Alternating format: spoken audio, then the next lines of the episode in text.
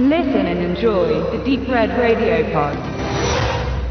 Hanna Svensson, Blutsbande. In dem Glauben, dass ich einen schwedischen Krimi-Film bespreche, habe ich zugesagt auf die Anfrage hin und musste dann ein wenig erschreckt ähm, feststellen, dass es eine Serie war. Meine Zeit ist ein bisschen eng gefasst. Deswegen muss ich zugestehen, dass ich zum jetzigen Zeitpunkt von den zehn knapp einstündigen Folgen erst drei gesehen habe. Aber ich hoffe, das reicht, um einen kleinen Teaser zu geben. Sonst hätten wir das in die nächste Sendung schieben müssen und dann wäre es nicht mehr ganz so zeitnah zu der Veröffentlichung am 22. März gekommen. Hannah Svensson ist eine Kommissarin, wie sie im Bilderbuche steht, möchte man meinen, mit sehr ehrenen Prinzipien. Sie ist sogar so weit gegangen, dass sie zwei Jahre vor dieser Haupthandlung ihren Sohn des Drogenhandels selbst auf frischer Tat ertappt hatte und dafür gesorgte, dass dieser in den Knast geht. Also so hoch hält sie ihre polizeilichen Standards und geht dabei noch nicht mal an der Familie vorbei. Dabei ist es dann halt auch nicht verwunderlich, dass das familiäre Verhältnis nicht mehr ganz so gut ist. Der Sohn, auch nachdem er aus dem Knast kommt,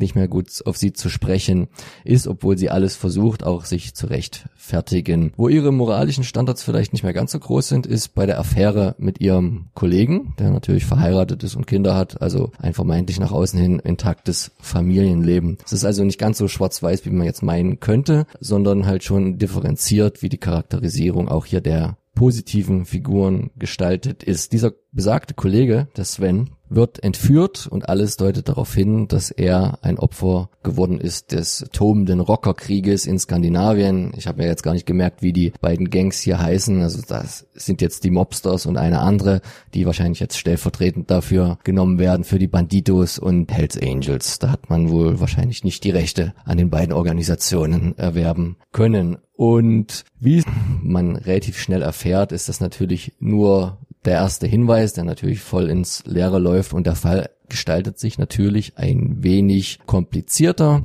Wäre ja auch bei zehn Folgen ein bisschen zu leicht, wenn die ermittelnde und neu gegründete Sondereinheit dort halt in den ersten zwei Folgen schon in die richtige Richtung gucken würde. Es kommt dann natürlich auch noch die familiären Verstrickungen hinzu, wie es bei so vielen Krimiserien ohne gar nicht mehr geht, dass natürlich auch der Sohn, der jetzt ja wieder aus dem Knast gekommen ist, ein bisschen doller als gedacht in das Ganze verwickelt ist in dieses Verbrechen. Die degradierte Hanna darf dann von ihrer Schreibtischeinheit bei der Untersuchung von Wirtschaftskriminalität auch wieder mitmischen bei den richtigen Polizisten. Da wird halt auch immer in deren Jargon ganz schön unterschieden. Und das Ganze, und das kann man jetzt sowohl positiv sehen als auch negativ, ist halt ein solider Krimi, der aber irgendwie dem Ganzen, nachdem man ja doch relativ viel auch aus der Richtung schon gesehen hat, weder im negativen noch im positiven Sinne viel Neues zufügt und halt einfach eine solide Abendunterhaltung ist, wie wahrscheinlich auch die meisten Tatorte an einem Sonntag. Ich bin jetzt nicht so der Tatortgucker, aber irgendwann hat man dann akzeptiert, dass man eine Standardware bekommt, die auf einem gewissen Niveau gemacht ist. Aber die,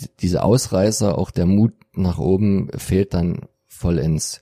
Mir ist die Optik bei vielen, leider auch aus Skandinavien kommenden Serien oder Fernsehserien allgemein, viel zu glatt, viel zu digital, viel zu geleckt. Da fehlt mir irgendwie das filmische Gefühl. Das wirkt alles so, so nach echt, nach, nach, nach Pseudo-Doku, nach echtem Polizeieinsatz, aber hat irgendwie, da fehlt so ein bisschen das Magische. Jetzt sitzt neben mir ein bisschen der Skandinavien-Experte Tobi. Was sind eigentlich so deine, deine Krimi-Highlights? Ich meine, man kann ja viel aufzählen. Da gibt's ja Serien Anne Dahl, Nordlicht, Mörder ohne Reue, Blutsbande, Hakan Nesser, Sebastian Bergmann, Kommissar Lund. Den wichtigsten habe ich jetzt vergessen, oder?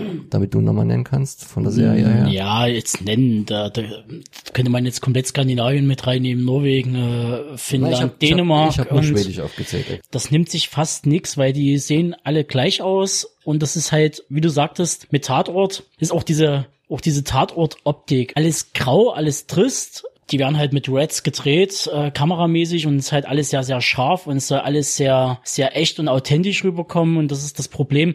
Skandinavien dreht sich, was auch die Kinofilme angeht, wie Erbarm, Erlösung und was da so alles kam, die, äh, die ganzen Streifen und dann halt eben auch die Stieg Larsson-Verfilmungen. Das ist alles ein Brei und die bewegen sich, die drehen sich seit zehn Jahren im Kreis und das kritisieren mittlerweile auch viele oben in Skandinavien äh, von den Filmkritikern, dass alles gleich aussieht. Alles diese Tatortoptik hat. Ich meine, wir haben es ja übernommen letztendlich von den von den Skandinaviern. Da muss ein neuer frischer Wind reinkommen und das passiert irgendwie nie, weil man ist halt so einheitsbrei und die haben halt eben das gleiche Problem wie zum Beispiel Österreich mit der rechtskonservativen Regierung, die da halt den Kultursekt komplett platt machen will oder das macht letztendlich die Skandinavien macht es letztendlich genauso. Die meisten Experimente hat man wahrscheinlich noch auf norwegischer Seite mit solchen Sachen wie Lillehammer oder so, die dann halt so in die Richtung, weil es ja letztendlich so ein halber Spin-off zu Sopranos ist. Aber ansonsten passiert da fast nix. So, das ist alles sehr eintönig und ich nehme mal fast an, dass dann am Ende die Serie mit zehn Folgen oder sowas da wahrscheinlich mehrere kleine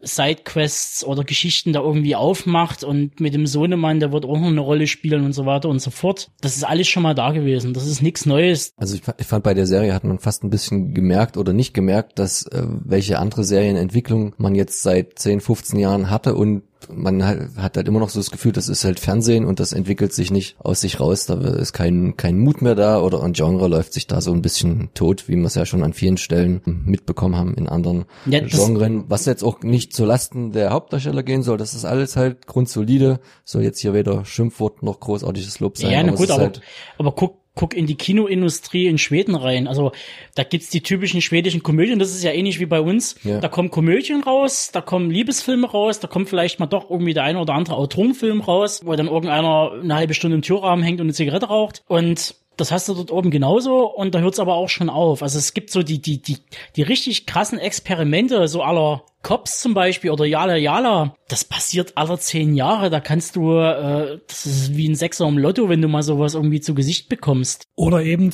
die, die Versuche dann immer wieder große Blockbuster-Unterhaltung zu machen, wie wir letztens auch den Unthinkable hatten oder The Wave vor fünf Jahren, die dann auch gut sind, aber eben auch zu selten einfach. Also wie, wie gesagt, Hannah Svensson, das ZDF hat nicht umsonst mitproduziert und da sind halt die, die inhaltlichen Vorgaben wahrscheinlich sehr eng gestrickt und auch äh, durch die Gelder, wo sie herkommen. Da können die Schauspieler nichts dafür und nichts dagegen. Marie Richardson als Kommissarin Hanna und Magnus Krepper als ihr Kollege durchaus auch international schon in Erscheinung getreten. Erstgenannte mit Die dritte Gewalt oder ein Ice White Shut und er in der Millennium Trilogie oder auch bei den angesprochenen UC Adler Olsen Verfilmungen. Wenn ihr trotzdem Krimi-Fans seid, und dann ist das ähm, wirklich nichts, was man verkehrt macht, wenn man sich in diesen Gefilden bewegen will, Hannah Svensson ab 22.03. auf DVD von Edel Germany.